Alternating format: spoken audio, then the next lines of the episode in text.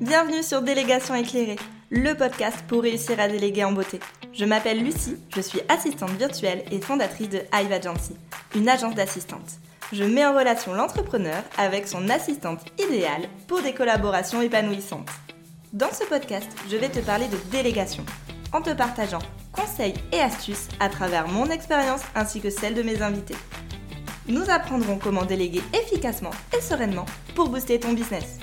J'espère que ces contenus t'aideront à passer à l'action et évoluer avec la délégation. C'est parti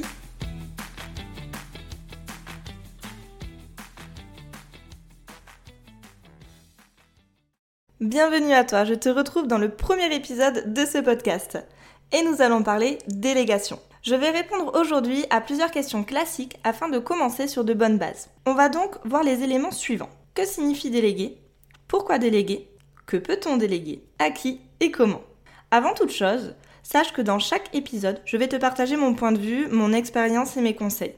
Tu es totalement libre de prendre ou de laisser ce qui t'intéresse pas. Tu peux aussi ne pas être d'accord avec moi, je te partage ce que je pense à aujourd'hui et ce que j'ai appris dans le but de t'aider et de t'accompagner, et peut-être que les choses peuvent évoluer, que mon point de vue peut évoluer, et que tu peux ne pas être d'accord avec moi, et tout ça, c'est ok. Maintenant que c'est dit, c'est parti. On va aborder les prémices et commencer par le commencement. Que signifie déléguer J'ai été chercher la définition sur Wikipédia par curiosité et je te la lis. La délégation est l'attribution d'autorité à une autre personne pour mener à bien des activités spécifiques. C'est le processus de distribution et de confier le travail à une autre personne.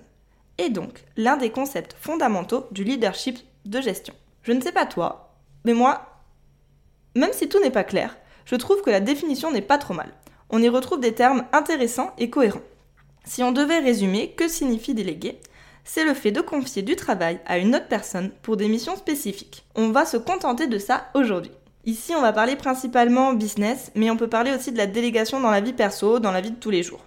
Lorsqu'on demande par exemple à notre conjoint de nous aider sur les tâches ménagères, ou bien préparer à manger à plusieurs, euh, laisser les enfants s'occuper de mettre le couvert. Alors oui, ce sont des exemples très clichés, mais en réalité, en fait, on peut y voir une forme de délégation et donc aborder la délégation dans le pro comme dans le perso.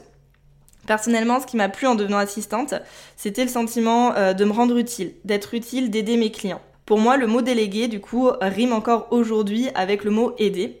Bien entendu, il y a des limites et un contexte à mettre dans tout ça, mais souvent, j'aime bien remplacer le mot délégué par aider. Donc en me lançant, je voulais être la personne à qui on va confier des tâches pour se décharger, la personne euh, qui allait aider l'entrepreneur, la personne gentille et utile. Donc pour répondre à notre question, déléguer, c'est le fait d'attribuer des tâches à une personne pour qu'elle les réalise, et nous, qu'on puisse se concentrer sur autre chose, avancer, se libérer. Ce qui me fait une transition pour aborder la seconde question qui est pourquoi déléguer? Alors, on peut déléguer pour de très nombreuses raisons. On peut attendre justement d'avoir plusieurs raisons pour passer à l'action, mais en réalité, une euh, raison euh, peut totalement suffire. Je vais vous en citer quelques-unes aujourd'hui. On va dire que ça va être les principales qu'on euh, retrouve chez de nombreux entrepreneurs, mais vous pouvez aussi avoir vos propres raisons qui ne sont pas citées là, dans cet épisode et je vous invite à venir les commenter et nous dire un petit peu, vous, quelles sont vos raisons. Donc, première raison, c'est pour gagner du temps. Oui, le temps, cette chose dont la plupart des gens, dont moi, je m'inclus dedans, on court après, euh, où il y a euh, personnellement moi encore un travail à faire avec cette gestion du temps. Euh, donc le temps, en fait, on peut déléguer pour attribuer notre temps à autre chose. Pour donc gagner du temps, s'en servir pour une autre action. Parce que justement, lorsqu'on délègue quelque chose, une tâche est réalisée par une autre personne, donc ce temps-là, nous, on peut l'attribuer à un autre point. Imaginons, vous êtes, euh, êtes en lancement, vous avez fait votre rétro-planning avec toutes les actions que vous devez faire, et puis, bah, manque de bol, vous avez oublié quelque chose, par exemple la programmation de la séquence mail euh, pour votre lancement. Bon, et bah clairement, c'est pas prévu dans votre planning, ça passe pas dans votre journée, comment est-ce qu'on fait? Bah c'est là que si vous avez une assistante, vous pouvez très bien lui dire bah écoute, j'ai besoin de toi, j'ai besoin que tu m'aides parce que j'ai clairement pas le temps de m'en occuper est-ce que tu peux t'occuper de programmer la séquence? Donc là, clairement, c'est une situation où on a besoin de gagner du temps, c'est pour ça qu'on va euh, déléguer. On peut avoir envie de déléguer également pour se décharger. Quand on est entrepreneur, il y a toujours une multitude de tâches et de micro-tâches qui viennent sans cesse s'ajouter tous les jours. J'ai envie de dire quand on est entrepreneur, mais on peut aussi très bien faire le parallèle avec euh, la vie de tous les jours. Euh, par exemple, des, tâches très, très banales, hein, mais euh, venir passer le balai, l'aspirateur, remplir le frigo, donc aller faire les courses, venir cuisiner, aller faire les lessives, tout ce genre de choses, ce sont des tâches qui viennent en fait quotidiennement se mettre dans notre charge mentale, ben là, quand on est entrepreneur, c'est pareil. Il y a une multitude de tâches et de micro-tâches qui viennent sans cesse s'ajouter. Il faut accepter qu'au bout d'un moment, on ne pourra pas tout faire toute seule et qu'il est intéressant euh, bah, de se décharger en confiant une partie à une tierce personne qui peut être bien entendu une assistante, puisque euh, comme vous le savez, je suis moi-même assistante et j'ai une agence d'assistante virtuelle. Donc aujourd'hui, je vais pas mal vous donner d'exemples avec le métier d'assistante de qu'est-ce qu'on pourrait euh, déléguer à une assistante et comment, on va dire. Donc, euh, première raison, on a dit pour gagner du temps. Deuxième raison, pour se décharger, parce qu'on ne pourra pas tout faire toute seule. Au bout d'un moment, il faut savoir l'accepter. Troisième raison, ça peut être pour se concentrer et se consacrer à son cœur de métier. Et oui, quand notre tête est plus libre, notre tout doux est plus vide. Cela nous laisse l'espace de faire ce qu'on aime à 100%, de se sentir bien et de se consacrer en fait euh, bah, complètement, de donner toute son énergie à ce qu'on aime faire. Je pense qu'on est tous passés par là le surmenage qui a affecté en fait involontairement, malgré nos efforts, euh, bah, la qualité de notre travail ou notre énergie et du coup la façon de faire. Pour rester bon dans ce qu'on fait, dans ce qu'on aime faire, il faut qu'on ait la place, il faut qu'on ait euh, l'énergie euh, de le faire et le cadre correct pour le faire. Et pour cela, on a besoin d'être concentré. Pour être concentré, on a besoin qu'autour de nous, ça soit clair. Donc, toutes les petites tâches qui viennent nous encombrer, le but, c'est de les déléguer. Donc ça, c'est la troisième raison pour se concentrer et se consacrer à son cœur de métier. Autre raison, alors attention, celle-ci ne va peut-être pas plaire à tout le monde, c'est pour gagner de l'argent. Alors oui, euh, cette raison ne met pas tout le monde d'accord. Euh, pour moi, donc avec mon point de vue, déléguer n'est pas une dépense, mais c'est un investissement. Je m'explique. Euh, comme tout investissement, le but derrière, c'est qu'il y ait un retour positif et que vous y soyez gagnant. Pendant que tu délègues, tu vas pouvoir choisir quoi faire de ton temps. Et si tu en profites pour faire ce qui, toi, te fait gagner de l'argent, c'est tout bénéf, c'est tout gagné. Au lieu de faire des tâches qui ne te font pas gagner d'argent et t'empêchent de réellement en fait travailler, d'être sur ton cœur de métier, en déléguant, c'est une autre personne qui va s'occuper de ces tâches-là et toi, tu vas pouvoir te consacrer à ce qui te fait gagner de l'argent dans ton business. Et c'est ainsi, en te consacrant sur ta zone de génie, celle que tu aimes faire et qui te fait gagner de l'argent, que ton business explosera. Donc je vois la délégation comme un investissement et comme un moyen de gagner de l'argent puisque on se donne le temps de faire notre cœur de métier et c'est celui-ci qui nous fait gagner de l'argent. Voilà un petit peu le contexte. Donc là, on vient de citer euh, quatre points. Un cinquième point qui est pourquoi déléguer? Pour travailler sur son projet et sur son business. Cette raison, c'est une de mes préférées. Elle rejoint la précédente, mais de façon un petit peu plus précise. Imaginons, tu as envie de lancer une nouvelle formation, un nouveau produit, un nouveau podcast, bref, un produit pour ton business. Ou bien tout simplement travailler sur ton business et pas dans ton business. Déléguer te permettra donc d'avancer sur ce projet en te permettant d'avoir du temps pour le faire. Délègue les tâches quotidiennes qui, euh, certes, ont besoin d'être faites, mais qui peuvent être faites par une autre personne. C'est exactement ce que j'ai fait, par exemple, bah, pour le lancement de ce podcast. J'ai bloqué une journée entière dans mon planning pour tout construire. Bien sûr, en soi, cette journée, j'aurais pu l'occuper entièrement à des tâches quotidiennes de l'agence ou à développer autre chose. Mais je les ai laissées, euh, toutes ces tâches, je les ai laissées à Lou, mon assistante. Euh, gérer les abonnements, les relances, s'occuper des ateliers, s'occuper du tableau de gestion, la préparation des prochains postes, euh, tout ça, je lui ai laissé. Et moi, je me suis attribué une journée pour le projet podcast. Et le fait de lui laisser la main sur ça, ça m'a permis d'avancer sur le projet, qu'à la base je voulais lancer en avril. Hein. Donc vous voyez, j'ai bien reporté. Donc une des raisons pour lesquelles on peut déléguer, c'est parce qu'on a envie d'avancer sur un projet, sur une idée particulière, et euh, du coup, bah, on a besoin qu'une autre personne vienne prendre en charge toutes les choses euh, qui euh, en fait viennent remplir notre journée au quotidien.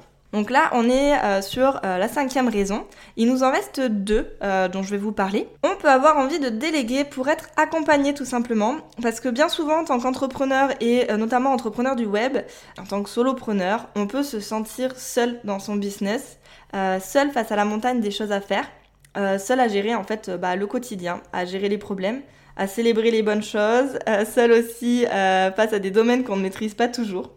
Et ici, l'envie d'être accompagné est une des raisons principales en général pour laquelle on a envie de déléguer. Euh, c'est d'avoir une personne avec soi dans son business, euh, déjà pour pouvoir échanger, pour pouvoir se décharger euh, mentalement et pour pouvoir aussi confier des tâches dans les domaines qui ne nous plaisent pas ou encore qu'on ne maîtrise pas. Et là, en fait, déléguer prend tout son sens. On ne se sent plus seul mais accompagné, on peut brainstormer ensemble, on peut avoir un regard extérieur, on peut avancer à deux cerveaux, avancer plus vite et euh, gérer ensemble aussi bah, les bons moments comme les mauvais moments. Quand on est deux à être sur un dossier un peu difficile ou à, trouver des solutions à une situation complexe, c'est toujours plus agréable à vivre que de le gérer euh, tout seul. Donc ça, c'est une des raisons qui, euh, je dirais, est très très courante. C'est on a envie de déléguer par ce besoin d'être accompagné qui est totalement humain. Et pour terminer, la dernière raison pour laquelle on peut avoir envie de déléguer, c'est pour s'accorder du temps. Alors, oui, euh, ça c'est un gros, c'est le gros challenge euh, de, de, nombreuses personnes, réussir à trouver suffisamment de temps pour équilibrer la vie pro et la vie perso. On fait chacun des erreurs, on apprend tous de ces erreurs, et je sais qu'on est nombreuses euh, à avoir déjà tout donné, à avoir peut-être même trop donné pour notre business parce qu'on a envie de le faire décoller, parce que il y avait tellement de boulot qu'on veut tout saisir, qu'on veut se prouver qu'on peut faire plus encore. On peut aussi être pris dans l'excitation de tous les projets, de tout ce qui se passe, de l'euphorie et l'envie de également de gagner plus d'argent, donc de produire plus, de faire plus, de voir le potentiel et voir jusqu'où on peut aller. Si je vous en parle, c'est que je suis moi-même passée par là donc je comprends exactement euh, dans quel tourbillon on peut se laisser, euh, on va dire, euh, emporter. De mon côté, c'était cette fierté d'avoir un agenda complet, cette fierté d'augmenter mon chiffre d'affaires. Mais à côté, on peut vite en oublier en fait de vivre. on se dit que ça va, car on est motivé, qu'on aime son travail, mais le pro et le perso seront toujours liés et se nourrissent l'un et l'autre. Donc si on arrête de nourrir le perso, le pro deviendra à un moment en sous-régime également en fait. Il est important de savoir se poser des limites à soi-même et de s'engager avec soi-même. Donc prendre du temps pour soi, pour nous, c'est essentiel. Même si on n'en ressent pas le besoin, euh, parfois on dit qu'on ne ressent pas le besoin de, couper, euh, il y aura toujours un juste, un juste équilibre à trouver. Et déléguer, ici, ça peut être une solution. Par exemple, vous pouvez confier à votre assistante euh, la gestion des mails euh, pendant une période de vacances, euh, la gestion d'ouverture des formations. voilà, le but c'est que vos clients ne restent pas sans réponse pendant votre absence. Ou tout simplement, vous gérez une formation, bah, vous déléguez à votre assistante la mise en ligne des modules à des dates, à des dates clés. comme ça, les élèves auront bien leur cours. Donc là, le but, c'est de s'accorder du temps, que ce soit pour des vacances, pour vos activités, peu importe. On a fait le tour de cette euh, seconde question qui était euh, pourquoi déléguer? Donc je vous cite les 7 points qu'on a vus ensemble. Pourquoi déléguer? Pour gagner du temps Pour se décharger Pour se concentrer sur son cœur de métier Pour gagner de l'argent Pour travailler sur un projet Pour être accompagné Et pour vous accorder du temps. Ensuite, on va rentrer dans une deuxième partie qui est assez euh, importante également, qui est la question de d'accord, euh, je veux bien déléguer, mais qu'est-ce que je vais déléguer? Quelles sont les tâches que je vais pouvoir en fait déléguer? Parce que là, aujourd'hui, vu que je ne l'ai jamais fait, je ne sais pas. Donc là, je vais essayer de, t'éclairer. Euh, la réponse est assez large. La question, c'est quels sont les éléments que tu peux déléguer Là, on va voir ça va vraiment dépendre euh, de tes besoins, mais en soi, j'ai envie de te dire ce que tu veux. Donc si le besoin n'est pas précis ou tu n'as pas déterminé l'idée euh, déjà de ce que tu as envie de déléguer, moi je vais te donner trois étapes pour t'aider un petit peu à savoir ce que tu as besoin de déléguer.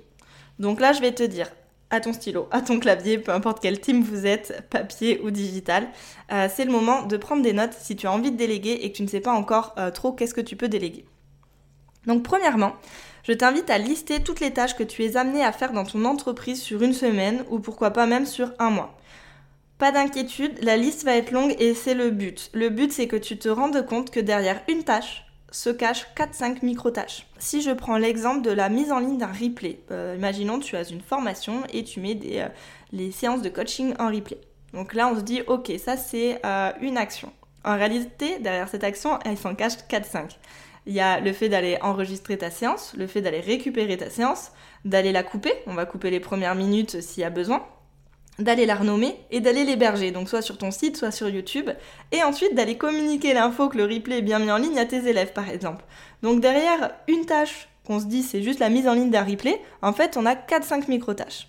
Donc le but c'est de venir vraiment les lister parce que tu vas te rendre compte de tout ce que tu fais au quotidien et là tu vas te sentir, tu vas dire waouh je fais tout ça, c'est normal. Ou alors ça peut te faire peur aussi et c'est normal.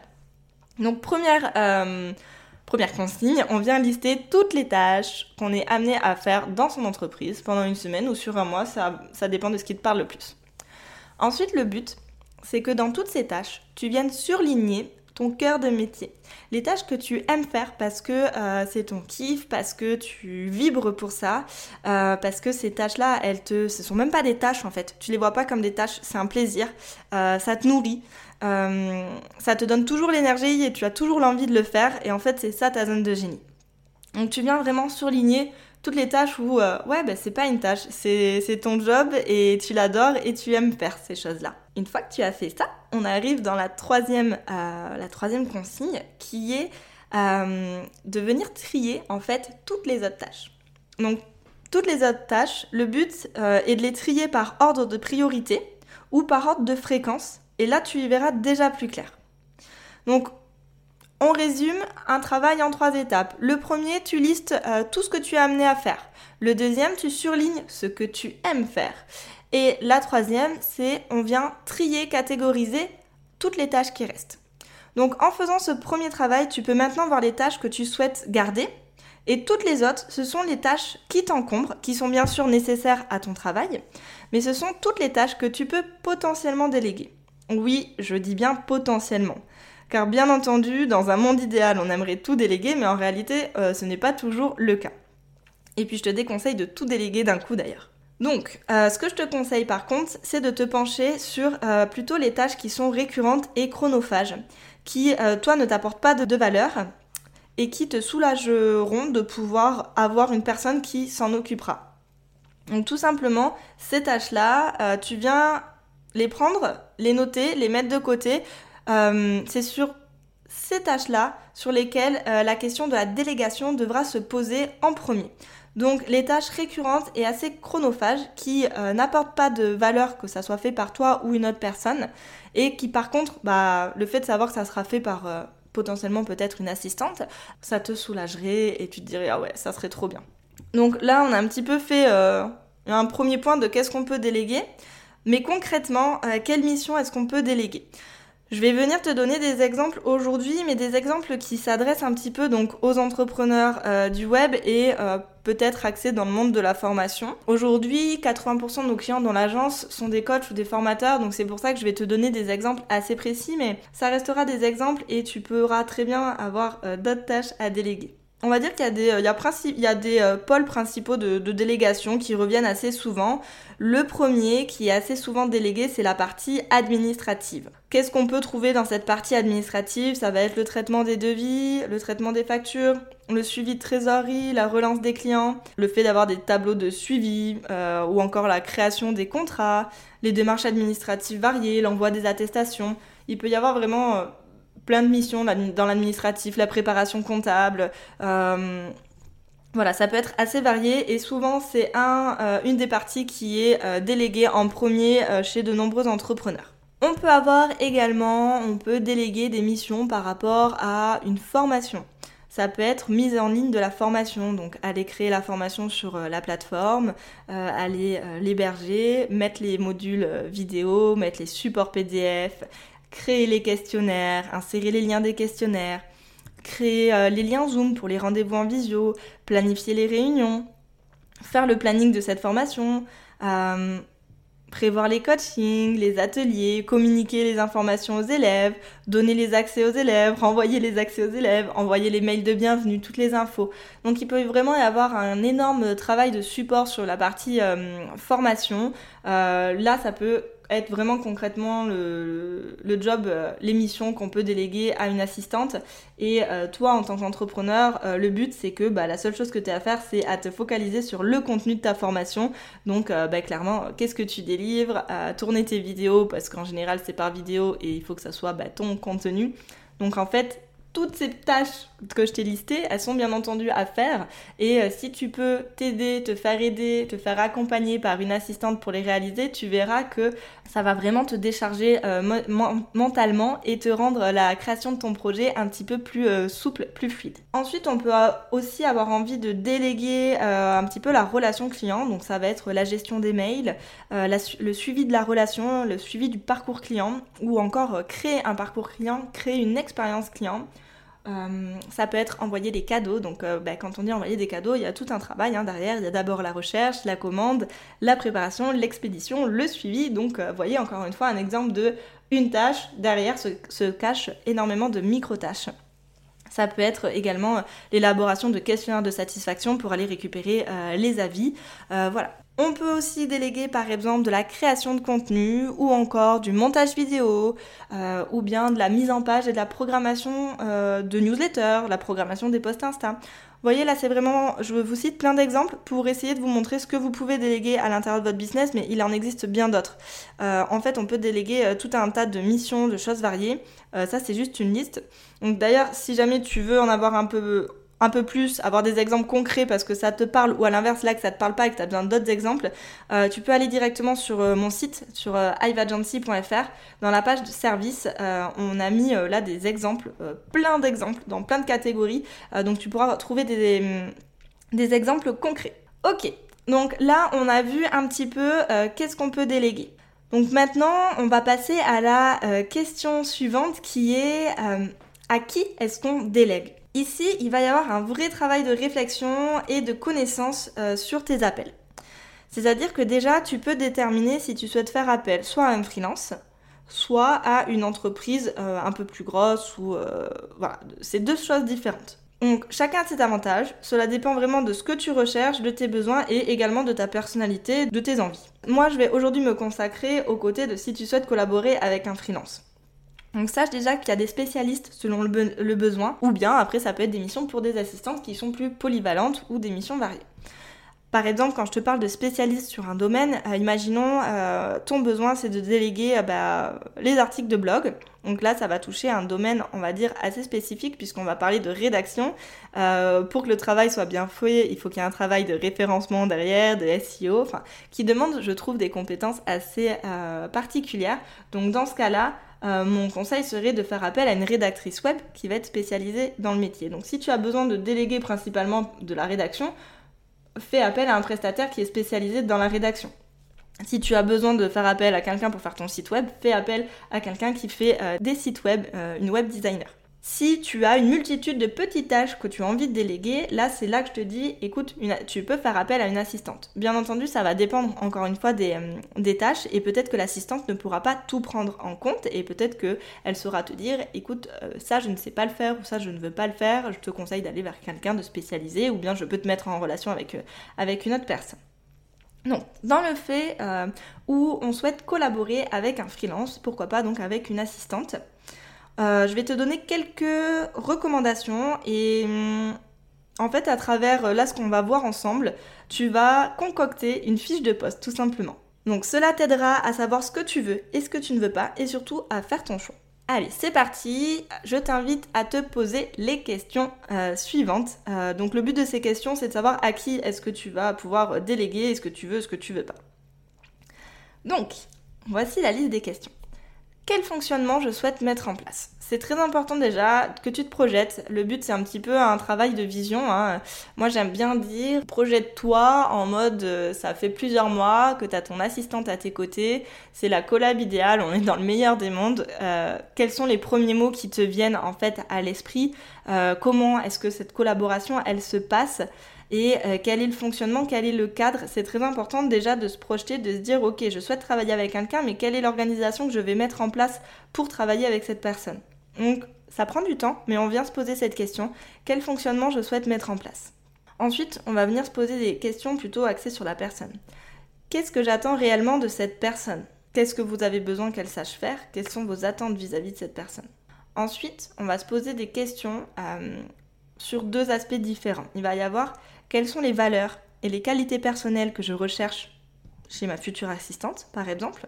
Donc là, on parle vraiment de qualité personnelle où ça peut être euh, une personne à l'écoute, euh, je veux une personne, euh, je ne sais pas si vous êtes peut-être axé dans quelque chose qui est éthique ou avec des valeurs qui correspondent totalement à votre entreprise. On va venir se poser la même question mais du côté professionnel. Quelles sont les qualités professionnelles que je recherche chez cette personne? Et également, qu'est-ce que je ne veux surtout pas retrouver?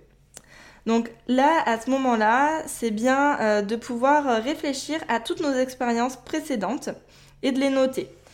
C'est important de savoir aussi ce qu'on ne veut pas retrouver, ce qu'on ne veut pas. Donc ça, ça va t'aider à ne pas oublier euh, bah, surtout ce que tu ne veux pas et à ne pas reproduire tes erreurs passées. Alors ça peut être des expériences qu'on peut venir prendre dans tous nos domaines, hein. euh, expérience professionnelle, familiale, amicale, peu importe en fait. Euh, on a tous eu des déceptions ou des choses qui nous ont pas plu ou qui nous ont blessés. Le but c'est de venir les prendre et de dire bah ça je veux pas le retrouver dans la collaboration. Là tu vas me dire mais Lucie, tu me parles de ça mais ça fait un peu accès perso. Alors effectivement, moi le but c'est de trouver la bonne personne qui va te correspondre sur le plan pro et perso parce que c'est ainsi que la collaboration elle prendra. Si vous partagez les mêmes choses, le même fonctionnement, ça matchera. Voilà donc mon petit conseil. On vient euh, se poser ces premières questions, y répondre et mettre tout ça au clair. Une fois que tu as répondu à toutes ces questions, j'ai envie de te dire c'est le moment de partir à la recherche de ta pépite, à la recherche de la bonne personne. Donc mon conseil, c'est de trouver une personne qui te correspond sur le plan professionnel en termes de compétences, donc qui va maîtriser les missions dont tu as besoin, et aussi une personne avec laquelle humainement ça se passe bien, une personne avec laquelle tu te projettes. Euh, lors des premiers échanges que vous avez eus, euh, lors des entretiens, demande-toi comment est-ce que tu t'es senti au contact de cette personne. Est-ce que la communication était fluide? Est-ce que tu as vu le temps passer pendant, pendant la visio? Est-ce que l'échange était agréable? Est-ce que tu finissais presque ses phrases parce que tu comprenais? Est-ce que tu étais captivé parce qu'elle te disait Et est-ce que tu te projettes réellement avec cette personne? C'est super important de se poser cette question euh, et ça je dirais même que c'est valable pour les deux parties. Quand on est assistante et qu'on fait un appel avec un potentiel client, vraiment d'être honnête avec soi-même et de voir comment est-ce qu'on s'est senti pendant l'appel et vice versa en tant que client quand on recherche une assistante, c'est très important de se poser réellement ok est-ce que je me projette? Euh, Recruter une assistante c'est quelque chose qui euh, peut se faire facilement mais ça demande quand même que les choses soient bien faites et qu'on prenne le temps d'y réfléchir tout de même. Donc là, on vient de répondre euh, à la question de... Euh, une fois qu'on a déterminé qu'est-ce qu'on peut déléguer, à qui est-ce qu'on peut déléguer. Donc potentiellement une assistante et on vient de euh, lister des questions pour préparer une fiche de poste, pour se préparer justement à faire notre choix et à aller à la recherche, à la rencontre de notre assistante idéale, j'ai envie de te dire. Donc une fois qu'on a fait ça, donc imaginons, tu as compris tes raisons pour lesquelles tu peux déléguer, tu as identifié les missions que tu souhaites déléguer, tu as préparé ta fiche de poste et là tu as même trouvé la bonne personne avec laquelle déléguer et tu souhaites passer à l'action. Donc comment est-ce qu'on commence à déléguer euh, de façon simple et rassurante? Donc là c'est moi, je vais te donner mes conseils. Le but c'est d'y aller petit à petit en procédant par étapes. Dès le début de la collaboration et même en avant, je te conseille de prendre le temps de fixer tes attentes, tes besoins et tes objectifs mets-les vraiment par papier et surtout communique-les à ton assistante. Donc, ça peut par exemple se mettre euh, lors d'un appel, euh, lors du premier appel. Il est également primordial de déterminer en fait ensemble une organisation qui conviendra aux deux parties, au client comme à la cliente. Il est également primordial de déterminer ensemble une organisation qui conviendra aux deux parties, à la cliente comme à l'assistante. Pour cela, on fait ce qu'on appelle un premier rendez-vous de onboarding. Celui-ci, il est essentiel. Euh, il est là pour venir déterminer le fonctionnement, le cadre de la collaboration qui va débuter et fixer ses limites. Donc, bien entendu, il y a tout un parcours hein, client, il y a toute une expérience client que je te conseille de mettre en place et ça, je t'en parlerai dans un premier épisode. Ça, c'est, je m'adresse plutôt au côté euh, assistante. Mais il y a également un parcours euh, à mettre en place en termes d'intégration de ton assistante dans ton business et tu peux te faire un process ou te faire des étapes. ça pourra t'aider. Donc, lors de ce premier rendez-vous qu'on va appeler rendez-vous de onboarding, le but est de mettre à plat tout le fonctionnement euh, qu'on souhaite instaurer avant de commencer à travailler. Ce fonctionnement, bien entendu, on va le tester, donc il peut évoluer. Le but, c'est justement de le mettre en place, on essaie, on voit ce qui fonctionne, on voit ce qui ne fonctionne pas, et on ajuste. Mais il faut déjà déterminer des actions, même si c'est des choses qui vous paraissent peut-être euh, logiques pour vous, simples pour vous. L'assistante, elle n'est pas euh, dans ta tête et euh, pareil, tu n'es pas dans la tête de l'assistante, donc c'est très important de les déterminer, de les communiquer. Donc, je t'invite à définir les éléments suivants au tout début de la collaboration. On vient choisir un canal de communication. Le but, c'est de ne pas être submergé de notifications, de messages et d'informations à droite et à gauche. On le sait, on est des entrepreneurs du web, on a plein d'idées, donc on va avoir un truc sur Instagram qui va nous inspirer, on va l'envoyer à notre assistante. Euh, on a une idée, on va lui envoyer par WhatsApp, puis un mail qu'on trouve sympa, on va lui envoyer par mail. Tu vois un petit peu le, tu vois un petit peu, il y en a partout. Donc là, le but, c'est de choisir un seul outil de communication sur lequel on va parler des missions. Donc définir euh, si les messages euh, se font bah, par exemple sur WhatsApp, euh, par mail, sur Insta, peu importe. En général, moi l'outil que je te conseille et qui est quand même bien, je trouve, pour les collaborations, c'est WhatsApp dans le sens où les messages vocaux et le fait de pouvoir les écouter en accéléré, c'est quand même sacrément utile. Voilà, donc on vient déterminer ce premier élément qui est un canal unique de communication. Ensuite, la deuxième chose qu'on vient déterminer ensemble, c'est l'outil de travail. C'est très important. Créer un espace de travail pour la collaboration. Donc là, peu importe l'outil que tu as envie de choisir, euh, le but c'est de le choisir ensemble, que toi en tant qu'entrepreneur et que ton assistante, que les deux vous soyez à l'aise dessus. Donc je vais citer quelques outils. Euh, on peut avoir Notion qui prend énormément du coup de, sens et de place en ce moment et que moi j'utilise euh, effectivement pour mes collaborations. Il peut y avoir Trello, il peut y avoir ClickUp, il peut y avoir Asana, il peut y avoir tout simplement Google Drive. À partir du moment où c'est bien organisé et bien rangé, on peut totalement avoir un espace de travail collaboratif et de suivi des missions directement sur Google Drive. Donc le but, c'est un espace où les deux parties vont retrouver les informations. Le but, c'est que tu puisses venir y mettre les documents, les consignes, pouvoir y retrouver aussi un suivi des missions, leur date de réalisation, l'avancement des projets, y retrouver les process, tout un tas d'éléments essentiels pour suivre une collaboration, pour que l'assistante, comme toi en tant que cliente, euh, puisse avoir accès à toutes les données et également quand vous le souhaitez. Pouvoir travailler quand on veut, d'où on veut, c'est un petit peu le but d'être freelance.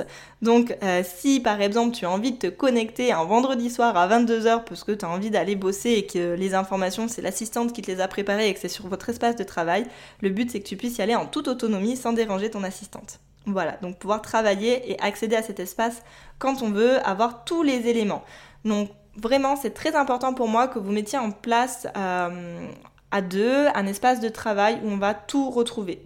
Le suivi des missions, leur avancement et tous les éléments qui sont nécessaires à leur réalisation. Ça, c'était le deuxième point. Premier point, canal de communication. Deuxième point, l'outil de travail. Et le troisième point, c'est un rythme d'échange ou de rendez-vous.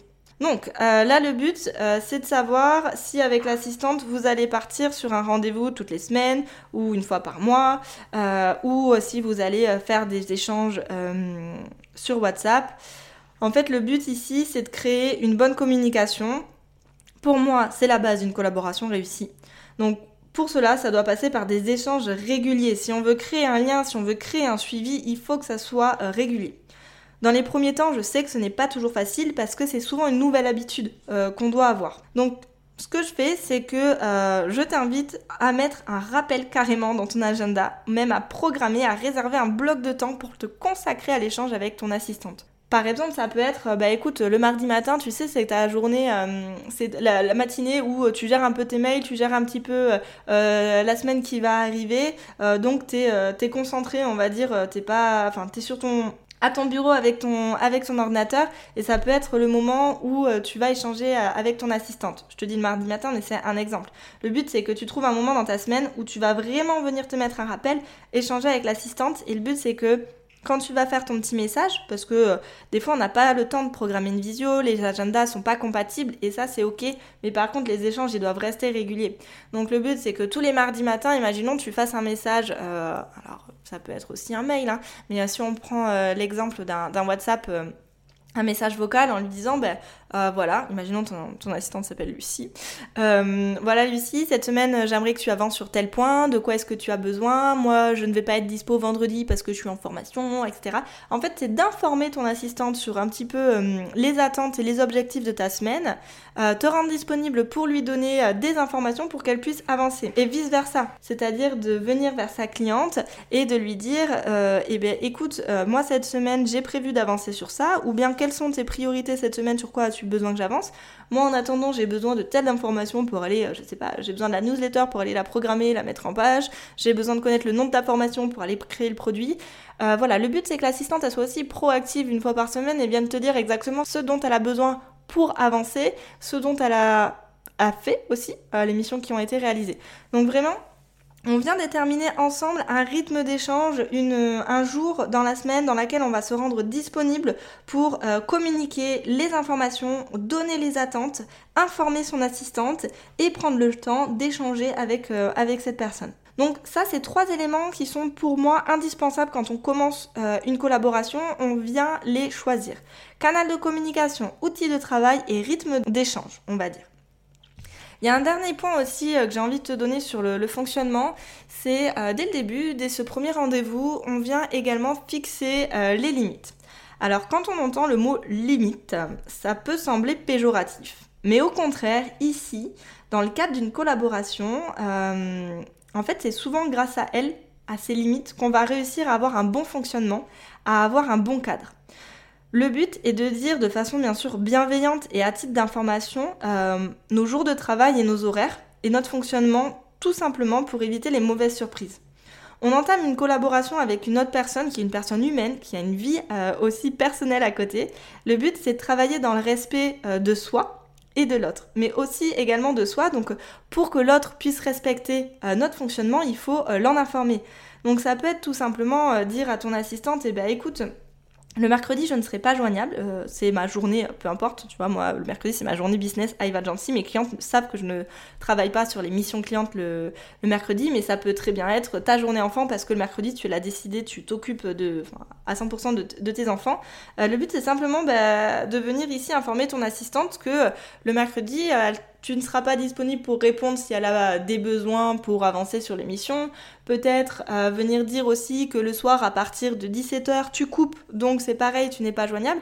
Et vice-versa, l'assistante, euh, c'est important aussi qu'elle sache se positionner comme chef d'entreprise, euh, qu'elle sache justement se positionner aussi envers elle-même avec ses propres limites et dire voilà, je ne serai pas joignable le soir, je coupe tel jour, tel jour je travaille du lundi au jeudi par exemple, euh, et ensuite on trouve ensemble le fonctionnement qui convient aux deux parties.